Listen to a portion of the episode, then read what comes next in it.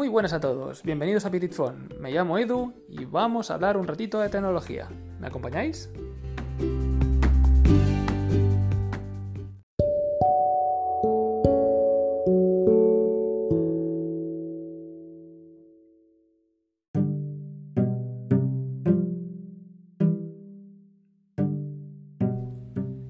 Si hay un modelo que ha dado muchísimas alegrías al grupo automovilístico al que pertenece, es el Fiat 500. El Fiat 500 es un modelo que apareció en la década de los años 50 para motorizar Italia. Y es un modelo que hace aproximadamente unos 10 años recibió una especie de reinterpretación o remake para aportar en este caso pues un estilo retro a un coche actual. Un coche que desde el momento en el que empezó a venderse en Europa y en el resto del mundo aportó ese granito de estilo, ese toque chic que tanto demandaba en ese, en ese, momento el mercado automovilístico, sobre todo con el crecimiento del segmento de los coches del segmento A, esos coches más pequeños que están pensados para una movilidad eminentemente urbana. El Fiat 500 ha cosechado muchísimos éxitos y probablemente haya sido la gallina de los huevos de oro de Fiat, el coche que ha mantenido al grupo automovilístico italiano en la cresta de la ola ya que de él han derivado muchas otras versiones como el Fiat 500L, el Fiat 500 convertible, el Fiat 500X, ¿no? es decir, versiones sub, versiones monovolumen y un sinfín de versiones incluidas algunas algo más picantes como los Abarth 500 y algunas versiones derivadas de este Abarth 500 como la 695 Competizione, el cual con motores de gran cilindrada permitían pasárselo pues bueno, como un quemado sobre el asfalto. Pero como Phone es un podcast eminentemente tecnológico, nos vamos a centrar quizá en la parte más eh, curiosa o la que más nos llama la atención de este Fiat 500, ¿no? Este nuevo Fiat 500 que han presentado hace escasos meses antes de que el coronavirus se lo llevara todo por delante. Este Fiat 500 presentará una versión eléctrica, como ya empieza a ser norma en muchos modelos que asoman la cabecita últimamente, y empezará su comercialización con dos versiones llamadas First Edition, las cuales vienen muy bien equipadas. El precio de la versión First Edition convertible es de 37.900 euros, mientras que el coche con el techo cerrado saldrá por 34.900 euros. Es un precio algo hinchado, yo creo, pero eh, debemos pensar que son versiones, como ya he dicho, con un equipamiento muy rico. La versión básica de este 500 eléctrico yo creo que rondará aproximadamente por los 29.000, 30.000 euros, más o menos. Este coche contará con un motor de 87 eh, kilovatios de potencia, que si hablamos de caballos serían unos 117, ¿vale? Es decir, una potencia bastante buena teniendo en cuenta el tamaño del coche y de su utilización real, que será principalmente en entornos urbanos o periurbanos, en los cuales como mucho pues creo cogerá alguna autovía, alguna autopista de manera algo, digamos, anecdótica. ¿Por qué digo esto? Porque su motor de 87 kilovatios permitirá una velocidad máxima de 150 km por hora, es decir, podrá mantener un ritmo equivalente al resto de coches de la vía. No se verá, por su, digamos, su condición eléctrica, no se verá mermado respecto a los demás coches, ¿no? Eso sí, como ya sabemos, el sitio ideal de un coche eléctrico es la ciudad. Así como, por ejemplo, los coches híbridos, cuando encontramos pues que en ciudad cumplen muy bien, pero fuera pues aún se mantienen, los eléctricos cuando salen, digamos, a pista abierta, en autopista o autovía, hablamos de que los consumos se disparan y la autonomía también cede bastante terreno en este caso. Bueno, hablamos de que de estos 150 km por hora, pues evidentemente, eh, bueno, van acompañados de una batería de 42 kilovatios, los cuales da una autonomía aproximadamente de 320 kilómetros. Es una autonomía bastante buena teniendo en cuenta, repito, la condición urbana del coche. Si fuera un coche grande de 5 metros como los Tesla Model S o Model X, pues sí que sería una autonomía bastante justa. Pero teniendo en cuenta que es un coche pequeño y que su principal condición es la de acompañar en este caso pues a los niños al cole, a hacer algunas compras, a moverse digamos por entornos urbanos principalmente, creo sinceramente que 320 kilómetros es una autonomía más que suficiente para el día a día. Y pensemos también, y más hablando del precio, como ya ha empezado el artículo, que es un coche que no se lo podrá permitir todo el mundo y que las personas que le den una oportunidad considero que tendrán muchas de ellas pues algún tipo de garaje o algún tipo de punto de carga en el que poder cargar el coche cada noche. Por lo tanto, sinceramente creo que el tema de la autonomía en este caso es poco relevante. Siempre es importante, pero considero que la relevancia en un coche urbano y pequeño es, en este caso, bastante anecdótica.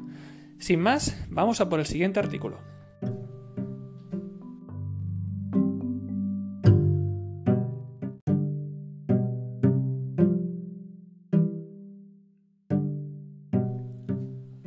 Hay productos que no se sabe muy bien por qué, pero que desde que nacen, nacen con un pan bajo el brazo. Igual que hay algunos artistas que caen en gracia desde un primer momento, hay gente que tiene un carisma especial, hay algunos coches que aún con un diseño muy controvertido consiguen pues fascinar al gran público y evidentemente pues nadie sabe muy bien el por qué, pero cosechan un éxito brutal, pues en el mundo tecnológico pasa algo parecido con la Mi Band de Xiaomi. La Mi Band es probablemente una de las pulseras cuantificables en este caso, ¿no? Las conocidas como pulseras deportivas, ¿no? Que te cuantifican los pasos, te cuantifican en este caso las calorías quemadas y demás, que digamos han mantenido un ritmo de ventas constante desde que salió ahora ya unos años. Es un producto barato, un producto que aun siendo barato goza de muy buenas prestaciones y es un producto que poco a poco ha ido ganándose el corazón de todas esas personas que le han dado una oportunidad. Es un producto que desde que salió hasta el día de hoy, que tenemos su cuarta iteración, es decir, la Mi Band número 4,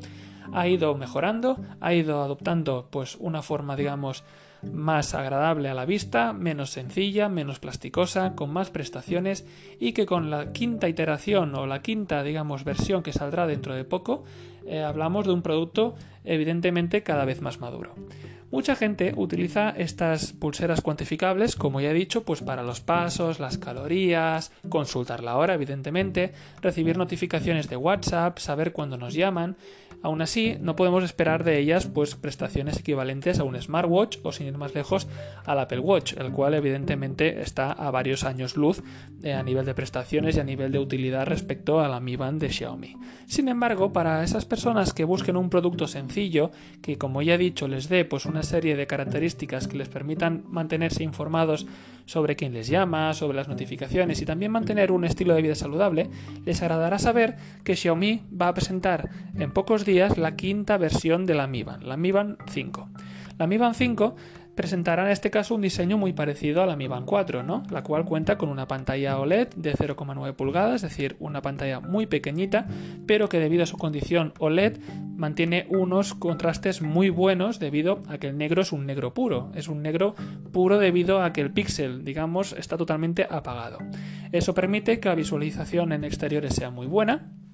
y para quien no conozca a las Mi Band, son unas pulseras que tienen una forma parecida a una píldora. Eh, bueno, aparte de las características de los pasos, las calorías, eh, también controlan el sueño y de todos los entrenamientos disponibles como el yoga, el atletismo, la bicicleta, la natación y demás, los cuales normalmente se comparten con el resto de sus rivales en el mercado.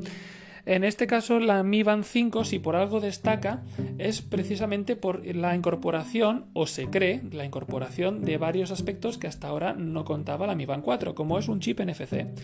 El chip NFC es un chip que nos permitirá poder pagar con la propia eh, pulsera cuantificadora. Aquellos que estéis acostumbrados a pagar con el móvil, podréis hacerlo ahora mediante la pulsera que tengáis en la mano, tanto izquierda o derecha, donde prefiráis. En este caso, a su vez, aparte del chip NFC, como principal novedad, también se habla de que podría tener una integración con el asistente Alexa de Amazon. Por lo tanto, nosotros podríamos hablar con nuestra pulsera para que esta pulsera nos encendiera, por ejemplo, alguna luz en casa o algún tipo de rutina que nosotros le hayamos programado previamente. Por lo tanto, aunque tampoco creemos que aporte muchísimas novedades respecto a la Mi Band 4, sí que creemos que puede aportar una serie de mejoras que evidentemente nunca van mal. No esperamos una revolución, pero sí una evolución. Evidentemente, y para acabar, debemos esperar también pues, la posibilidad de poder cambiar las correas por eh, diferentes colores, algunas las cuales ya se han presentado, como son las de color verde, amarillo o naranja.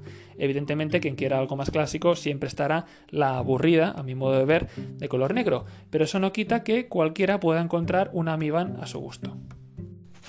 Bien, Después de esto, damos paso al análisis de la semana. ¿Me acompañáis?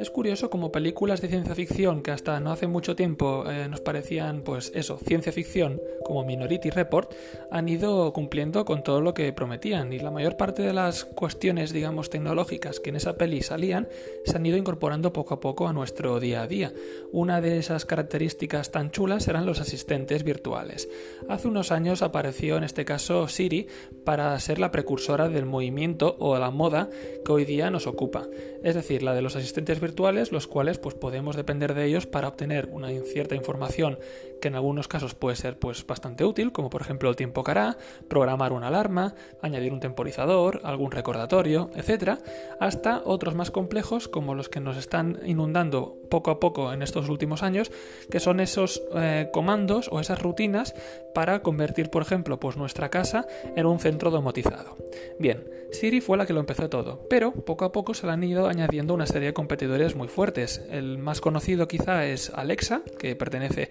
a Amazon, y Google Assistant, que pertenece a la que ya conocemos por todos, ¿no? a la gran G, a la Google.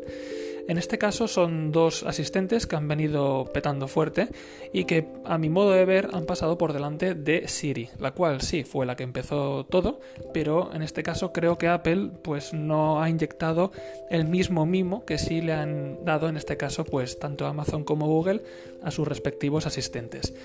El tiempo poco a poco ha ido ah, evolucionando la fórmula, es decir, los asistentes cada vez han ido mejorando, tanto sus funciones como su manera de comunicarse con nosotros, y se han ido humanizando, es decir, al principio parecían simples robots y ahora poco a poco vemos que sus respuestas y su manera de entablar conversaciones son algo más fluidas y algo más humanizadas. Bien, eh, eso ha llevado a que poco a poco vayan apareciendo aparatos que dependen exclusivamente de estos asistentes. Por ejemplo, de Siri, al principio hablábamos solo con el teléfono, pero poco a poco eh, Siri ha ido mutando y ha ido evolucionando hasta el punto de que hoy día tenemos un producto como el HomePod de Apple, un altavoz de muy buena calidad con una, digamos, eh, experiencia acústica impresionante al nivel de altavoces de, muy de gama muy alta y que depende eh, exclusivamente de su integración con Siri. Eh, también Amazon se ha hecho bastante reconocido a nivel mundial gracias también a sus productos Echo. Echo son una serie de altavoces, algunos más grandes, algunos más pequeños, algunos más potentes y con mejor acústica que otros, los cuales pues permiten interactuar con ellos para, por ejemplo, pues que nos reproduzcan alguna canción, para que enciendan o apaguen alguna luz en nuestra casa, para que nos programen alguna alarma, para preguntarles el tiempo alguna curiosidad, la cual en este caso pues el altavoz buscará mediante internet la respuesta más obvia o más idónea a cada caso. Eh, esta, digamos, función también la, la, incluyó Google en una serie de aparatos como son los Google Home Mini y los Google Home, los cuales a la postre son lo mismo que los Echo, los cuales son altavoces que nos permiten hablar con ellos para que ellos nos den una respuesta a nuestras preguntas o simplemente ponernos músicas, programas o incluso también alarmas, etcétera, etcétera. Sin embargo, evidentemente como todo, pues vamos evolucionando y se van añadiendo nuevas funciones. Al principio he dicho que los asistentes han ido evolucionando sobre todo en la manera en la que se comunicaban con nosotros, en la manera en la que nos respondían, nos daban la información o incluso en la manera en la que se expresaban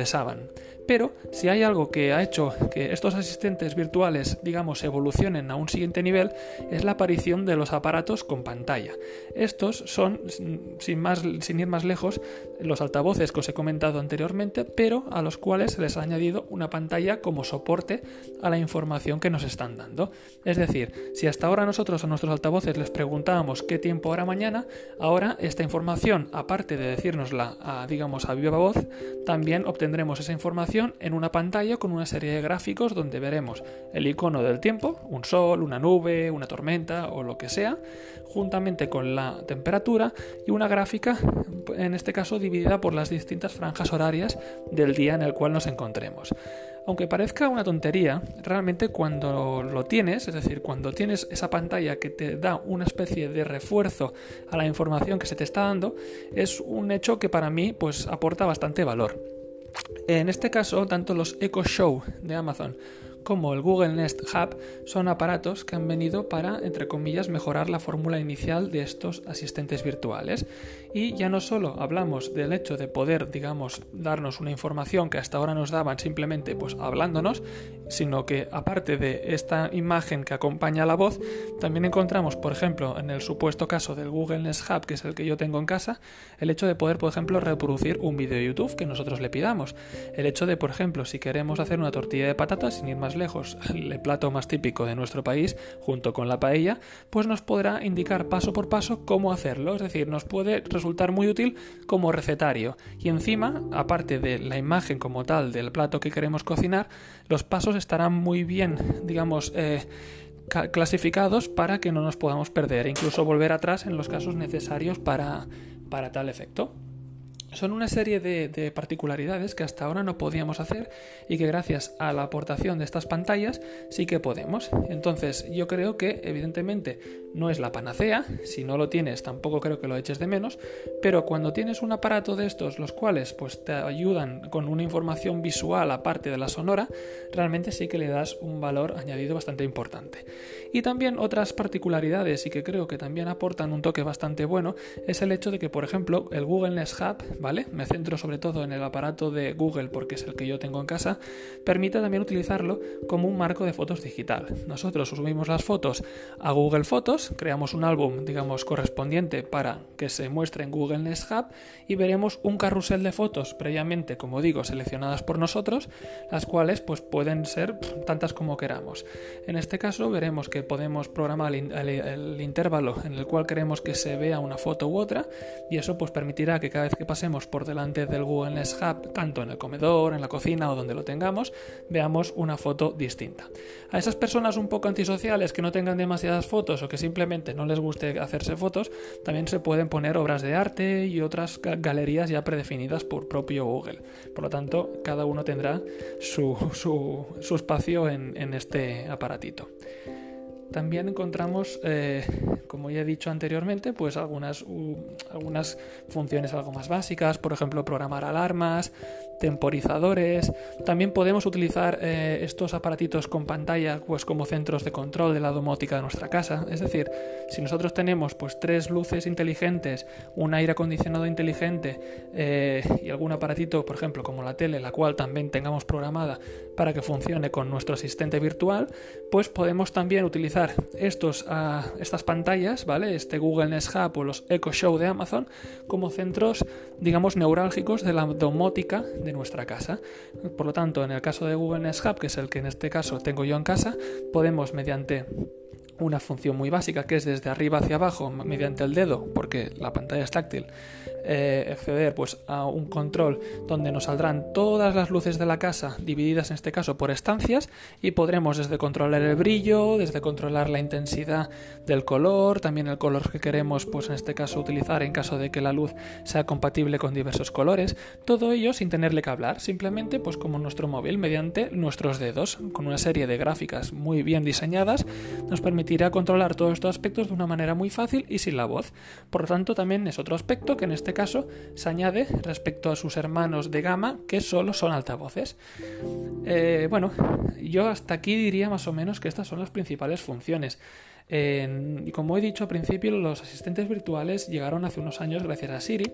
y Siri también ha evolucionado conjuntamente, lo han hecho pues Amazon o Google con sus Alexa y sus Google Assistant. Pero sí que creo que, como he dicho al principio de este, de este análisis, lo ha hecho a un ritmo un poco más lento. Y hoy por hoy creo que los dos asistentes, tanto de Amazon como de Google, están algo por encima del de, del de Apple. Y eso también se nota, sobre todo, en el ecosistema a nivel de aparataje o a nivel de productos que tiene cada firma. He dicho que Apple, como mucho, tiene un aparato que sobrevive, o que en este caso su razón de ser es gracias a Siri, que es el HomePod. Ese altavoz que, como he dicho, es de una gama muy alta, con un sonido increíble, pero que adolece, en este caso, pues de que Siri, en este caso, es algo más básica que sus rivales. Sin embargo, creo que Amazon y Google, en este sentido,